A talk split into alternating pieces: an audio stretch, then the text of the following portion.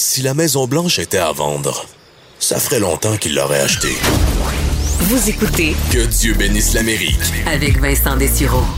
Bienvenue à Que Dieu bénisse l'Amérique, une semaine où on va se tourner euh, beaucoup vers l'international hein, parce que les relations sont vraiment tendues entre les États-Unis et la Chine et très tendues entre les États-Unis et la Russie. On va en parler avec différents experts, mais ce qui est sûr, c'est que ça brasse. Et euh, ben, en commençant avec des nouvelles quand même du un peu plus léger, mais vous avez probablement vu les images dans les dernières heures de Joe Biden qui trébuche dans les marches euh, pour monter vers Air Force One pour euh, partir vers Atlanta. Euh, des images qui risquent de rouler pendant un bon bout parce qu'il se plante quand même pas pire. Peut-être un peu trop confiant, M. Biden. Et là, plusieurs euh, faisaient le commentaire, voyons pourquoi les médias parlent de ça, c'est ridicule. Mais oui et non, parce que euh, les démocrates eux-mêmes ont en quelque sorte politisé les démarches là, dans les marches ou dans les rampes aux dernières élections. Souvenez-vous de publicité où les démocrates montraient euh, Donald Trump, tu sais, qui avait de la misère à descendre une rampe, qui descendait le petit pas par pas, très instable, une rampe euh, militaire, alors que Joe Biden lui courait là, d'un pas décidé. On avait fait une publicité avec ça où on disait, euh, bon, certains préfèrent courir alors que d'autres préfèrent aller lentement, faisant référence à Donald Trump.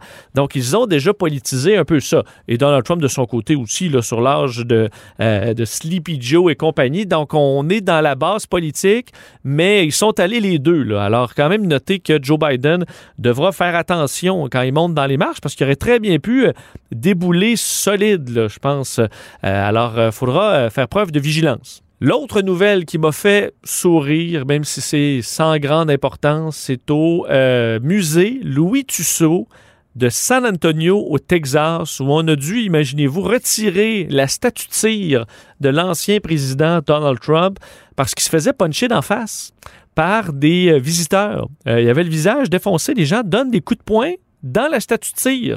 Ça va pas, là. C'est complètement ridicule de se battre contre une statue de cire. Mais c'est ce qu'on voit à San Antonio, de sorte qu'on a dû retirer euh, la statue de cire de Donald Trump. Euh, par contre, sachez que c'est vraiment pas exclusif à Donald Trump. Les responsables du musée ont dit qu'ils ont toujours des problèmes avec la section présidentielle, peu importe quel est le président. Euh, récemment, le Bush, Obama et Trump ont eu, euh, se sont fait battre leur statut de tir. Les oreilles de Barack Obama ont été arrachées à six reprises, entre autres, notent les propriétaires. Euh, Bush également s'est fait puncher là, en plein nez à plusieurs reprises. Alors, à chaque fois, enfin, on dit également la, la l'ancienne première dame, Melania Trump, euh, s'était fait également euh, bon, dévisager par euh, des visiteurs sans scrupules. On dit par contre que le musée n'a aucune couleur politique et qu'à chaque fois, on va tout simplement prendre la statue, la sortir quelque temps euh, et que leurs, on dit leurs artistes talentueux vont faire les réparations sur le visage des politiciens avant de les remettre. Mais je sais pas, je me dis une petite, une petite corde de velours là, un peu plus grande, une petite clôture, ça ferait peut-être bien parce que ça doit quand même être compliqué à réparer ce genre de visage. Alors sachez-le, euh, Donald Trump a été défiguré euh, par de, sa statue de cire, mais c'est pas exclusif. Obama avait eu la même chose, alors il n'y a pas de parti politique dans ce genre de geste ridicule. Euh, également, une nouvelle quand même qui, euh, qui est notable parce que les républicains ont tellement, euh, bon, crié au loup en termes de fraude électorale pendant la dernière, élec- euh, pendant la dernière élection, sortant toutes sortes de fausses histoires par rapport à des fraudes, des fraudes, des fraudes. Il y a eu une vraie fraude qui est quand même très intéressante. Et c'est une fraude chez les républicains. Vous avez peut-être vu cette semaine qu'un ancien élu républicain de Floride a été arrêté hier pour avoir, et on en avait glissé un mot dans les derniers mois, là, de cette histoire qui était fort louche.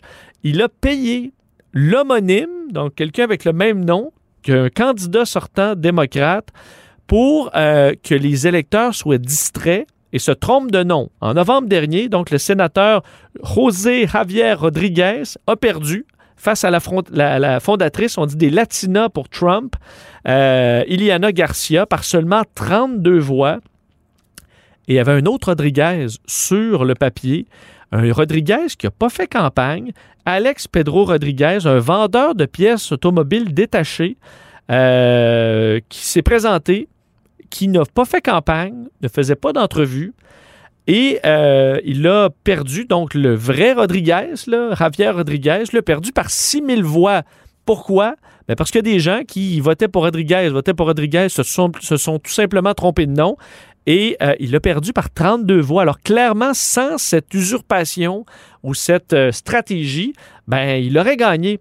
Alors Frank Artiles, ça c'est l'ancien élu républicain de Floride, euh, se retrouve accusé par rapport à cette machination trois chefs d'accusation, violation des règles du financement de campagne électorale, entre autres. Euh, il aurait payé pour convaincre le vendeur de pièces automobiles 45 000 pour se présenter. Toi, tu te présentes, fais rien, présente-toi, je te donne 45 000 Et c'est comme ça qu'on aurait fonctionné. Du côté de l'autre, le, le, mécanicien en question, Alex Rodriguez, euh, lui également est visé par trois chefs d'accusation. Et euh, c'est d'ailleurs plusieurs médias, je me souviens qu'on en avait parlé de cette situation un peu particulière particulière. Mais des médias, entre autres du Miami Herald, qui disaient, ma foi, on essaie d'avoir cet autre Rodriguez en entrevue. C'est jamais possible. Et Frank Artiles, donc celui qui est accusé relié à ça, s'est même vanté que c'était lui qui avait été derrière cette stratégie. Il ne faut pas se vanter de ce genre de truc-là parce qu'on se retrouve bien coincé. Et là, il se retrouve devant la justice. La dernière de cette rafale de nouvelles un petit peu euh, hors norme, on a tous vu pendant la pandémie un ralentissement euh, ben, du trafic automobile, évidemment, trafic aérien aussi, euh, chute dramatique. Et on se disait, ben, il y a moins de pollution dans l'air, ce qui est vrai à bien des endroits mais pas aux États-Unis. Selon le World Air Quality Report qui vient tout juste de paraître, et euh, en fait, aux États-Unis, oui, il y a eu beaucoup moins de pollution faite par le transport, fait par plusieurs industries qui ont dû arrêter en raison de la pandémie. Là, on parle d'une chute de tout ce qui est euh, carburant fossile, 13% de baisse entre mars et juillet. Ça a repris un peu. Puis ensuite, novembre et décembre, à peu près la même baisse. Alors, des baisses quand même considérables aux États-Unis.